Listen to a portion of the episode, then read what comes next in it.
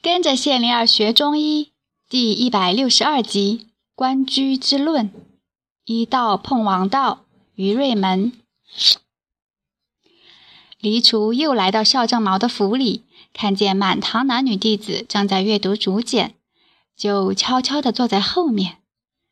在堂的前方，邵正卯抬起头来问：“谁来诵读《关雎》？”一位少女伸手。邵正卯说。请开始吧。少女诵读着：“关关雎鸠，在河之洲。窈窕淑女，君子好逑。参差荇菜，左右流之。窈窕淑女，寤寐求之。求之不得，寤寐思服。悠哉悠哉，辗转反侧。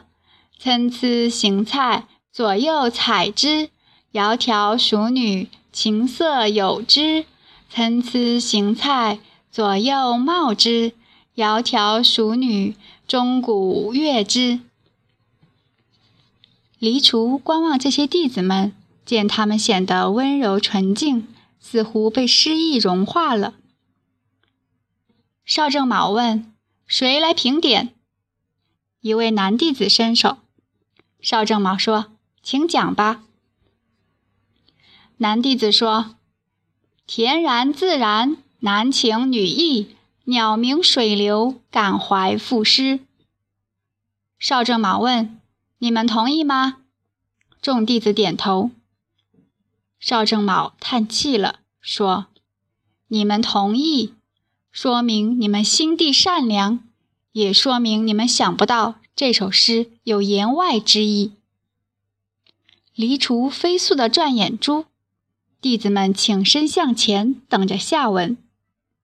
邵正卯说：“我很伤感地告诉你们，这首诗美极了，却不是男女情诗，对不起了。”弟子们瞪大眼睛：“怎么会这样呢？”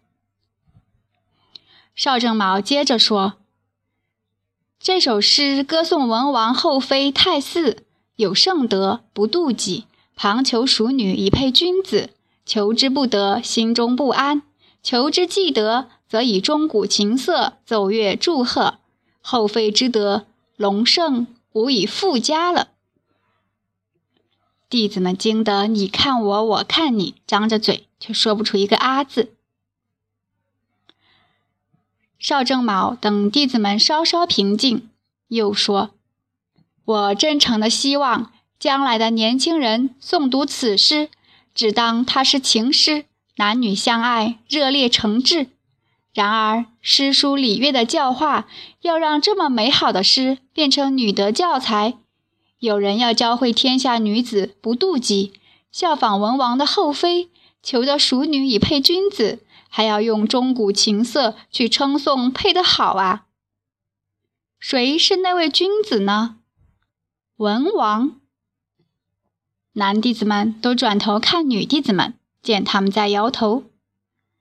黎厨看着邵正卯，见他也在摇头，还说了更加震惊的话。邵正卯说：“我担忧啊，将来的女子不能像天鹅那么自由，不能像鸳鸯那么快乐，为了女德，一个一个去做牛羊了。”黎厨看见女弟子摇头。男弟子也摇头了，邵正卯低下了头，大摇了一下。